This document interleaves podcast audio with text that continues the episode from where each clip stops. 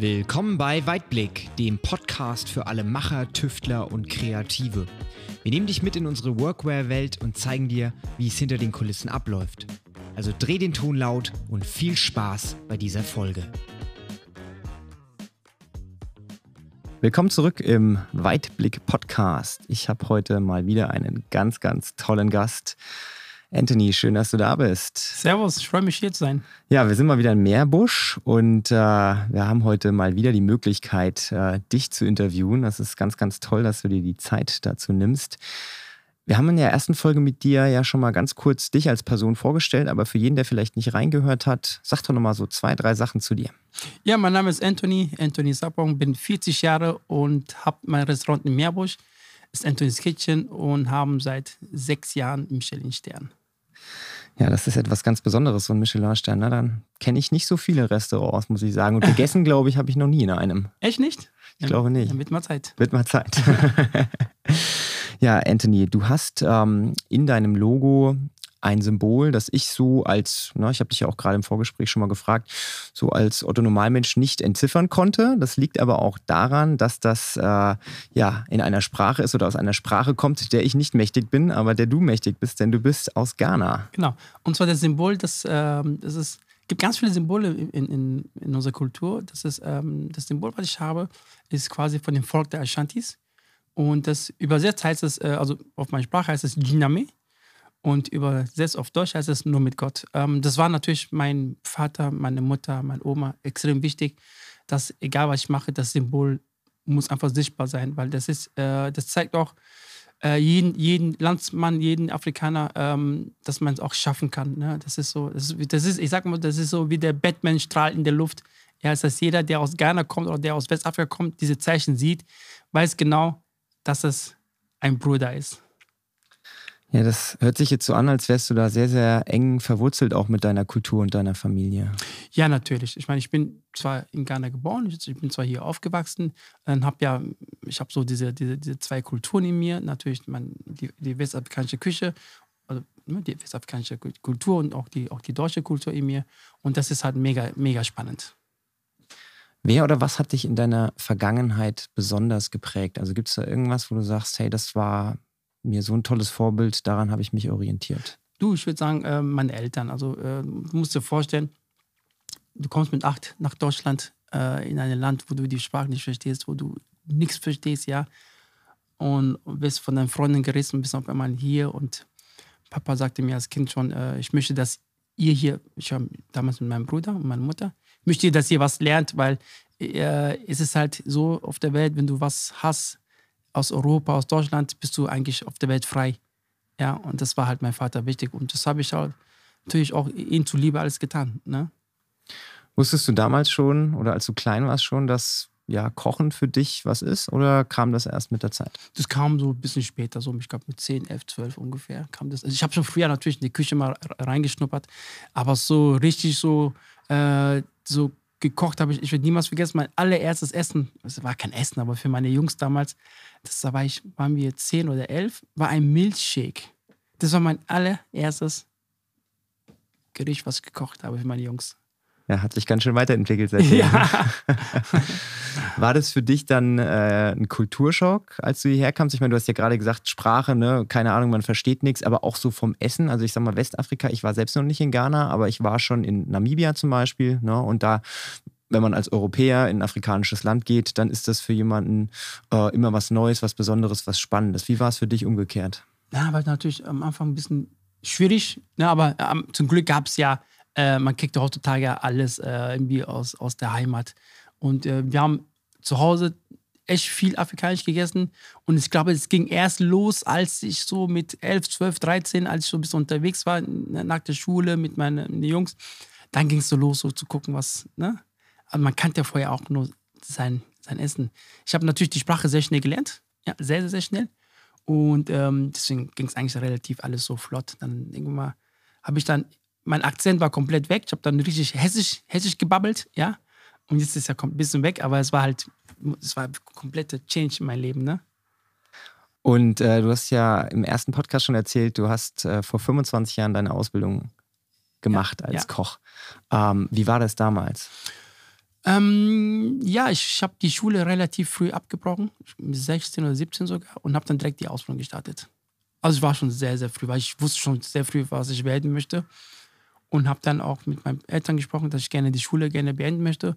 Äh, damals war natürlich, äh, wie, ich habe gerade mal die Hauptschulabschluss ge gemacht ne, und habe gesagt, mehr brauche ich nicht. Ne? Ich habe ich hab meinen Weg, ich habe ich hab ein Ziel im Kopf und das habe ich auch radikal durchgezogen. Ne? Wenn du dich jetzt in dein äh, ja, 15-, 16-jähriges Ich zurückversetzen könntest, würdest du dir dann vielleicht sagen, hey, mach das und das anders? Oder würdest du sagen, nee, ey, guck mal, warte mal ab, sei mal geduldig, das entwickelt sich schon alles für dich? Ähm, ich glaube, wenn man ein, ein, Talent hat, egal was es ist, ob man, keine Ahnung, ob man jetzt sehr gut reden kann, man kann sehr gut äh, Fußball spielen, man kann gut kochen. Ich bin so ein Typ, der ich fokussiere mich immer auf die Talente. Ne? Aber das bringt mich, äh, hat mich natürlich sehr nach vorne gebracht. Machen wir bei unseren Kindern so, ja, äh, dass wir nur, dass, dass, wir, dass wir gucken, dass, wir, dass die ihre Talente halt ausbauen. Würdest du sagen, Talent ist wichtiger oder der Wille, etwas zu erreichen? Oder ist es die Kombination aus beidem? Das ist die Kombi. Wenn du talentiert bist und du weißt, was du erreichen kannst, ist der Wille gleich automatisch dahinter. Also es ist, es ist, ich sag mal so, es geht, du brauchst beides. Ne, muss, egal, wie gesagt, wenn du ein guter Speaker bist, ja, und äh, kann, es kann auch sein, dass du Nachrichtensprecher bist oder dass du, dass du, dass du äh, Sportsprecher.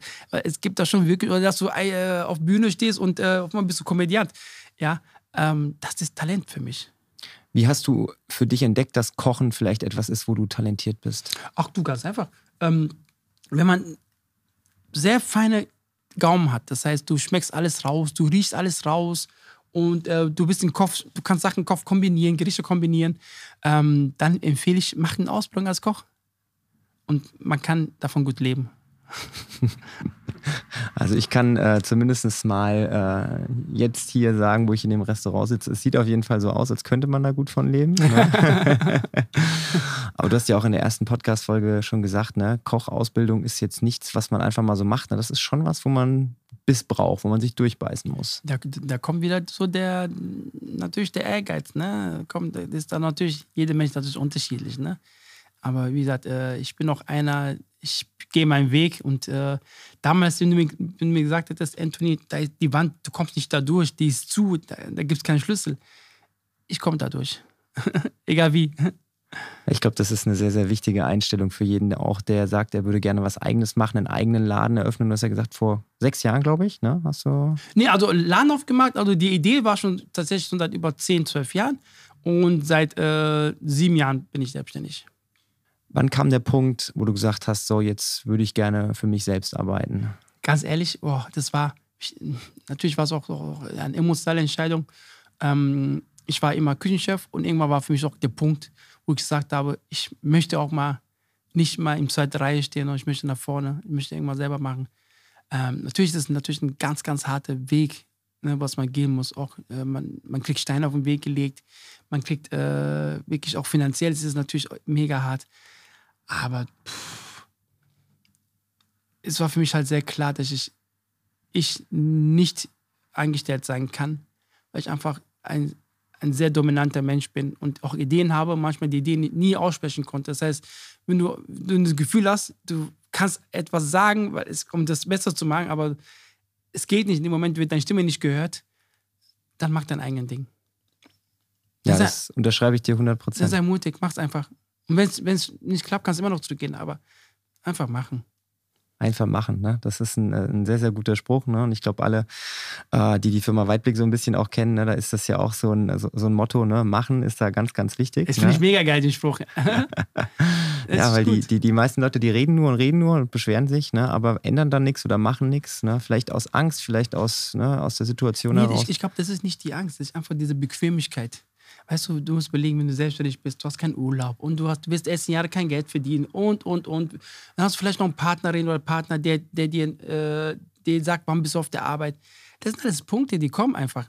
Aber ich glaube, wenn man wirklich auch einen guten Partner hat und man hat einen Wille und man hat auch die Familie, auch, es muss nicht mal, man muss nicht mal Geld verdienen, das, was man macht. Manchmal macht man etwas, weil man einfach frei da ist. Du bist so ein Freigeist. Du bist einfach ein Kopf frei. Du kannst machen, was du willst. Du kannst heute im Urlaub fliegen, ohne äh, Urlaubsantrag zu stellen.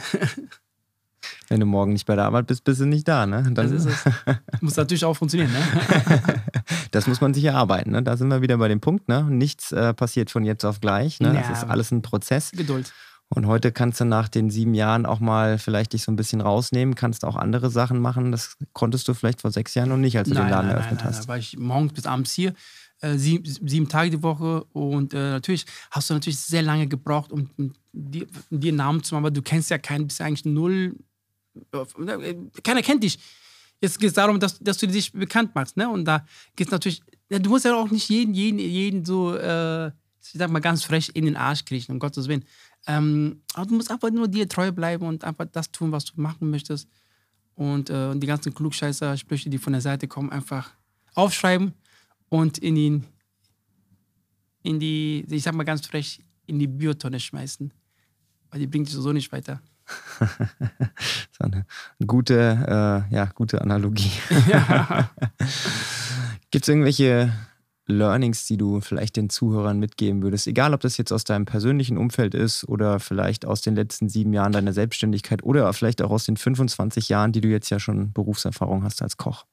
Ja, also das, was ich jedem mitgeben kann, ist, äh, lasst euch nicht von Menschen, die, also es gibt da manchmal, kennst du, kennst du die Menschen, die alles besser wissen, ja? Macht er so, macht er so, macht er so, aber er zu Hause ist eigentlich vor der, vor der Schisser, ja? So, von sowas habe ich mich immer, immer davon gedrückt und so. Wirklich, macht das, was ihr wollt, macht das, macht das, was ihr, wo ihr ein Gefühl habt. Und, und wenn es nicht klappt, das ist das Schöne in Deutschland, fängst von vorne an, machst was anderes. Ich wollte gerade sagen, ne, wir haben ja in Deutschland wirklich die meistens die luxuriöse Position. Wir landen auf allen Vieren, wenn wir mal was ausprobieren und es funktioniert nicht. Ne? Genau. Deswegen ähm, einfach probieren und wenn es nicht wenn du merkst, ein Beispiel gerade beim Essen, du machst asiatisch, klappt nicht, dann machst du italienisch. Wenn italienisch klappt, machst du, machst du Burger. Wenn Burger nicht macht, klappt, dann machst du spanisch. Ja, da bist du schon sehr, sehr flexibel. Muss flexibel, auch flexibel sein, ne? als Typ. Ja, und ich glaube auch so ein bisschen dein Erfolgsrezept, was du ja auch gesagt hast. Ne? Du machst das, was du machst, worauf du Bock hast, ja. ne? weil das ist dann meistens etwas, wo man dann auch wirklich dahinter steht und wo man sich auch äh, jeden Morgen aufs Neue motivieren kann. Und sich nicht verbiegen ist, glaube ich, ein ganz, ganz wichtiger Punkt. Real sein sozusagen. ja. ja. Ist einfach so. Und das, das strahlst du auch aus, das merkt man auch. Und ich glaube, das ist äh, ja dein Erfolgsrezept auch für die Zukunft. Ja, auch, auch für jeden. Also das, äh, ich, ich kann es jedem wirklich appellieren. Lasst euch nicht irgendwas einschwätzen. Mach einfach. Einfach machen. Einfach machen. Schönes Schlusswort, Anthony. Vielen lieben Dank für deine Zeit. Sehr gerne. Es hat mir sehr, sehr viel Spaß gemacht und ich glaube, der ein oder andere Zuhörer kann bestimmt aus deinen Erfahrungen was mitnehmen. Und äh, wenn ihr mal in Meerbusch und Umgebung seid, dann kommt auf jeden Fall hier mal beim Anthony vorbei. Das lohnt sich. Ja, dann vielen lieben Dank allen Zuhörern. Ja, ich hoffe, ihr konntet was mitnehmen und ihr hattet Spaß und wir hören uns beim nächsten Mal. Bis dahin, tschüss. Schön, dass du heute eingeschaltet hast. Schau doch mal auf www.weitblick.vision vorbei. Dort findest du alle News rund ums Unternehmen und unseren Online-Shop. Folge uns gerne auch auf Instagram und YouTube für weitere spannende Einblicke.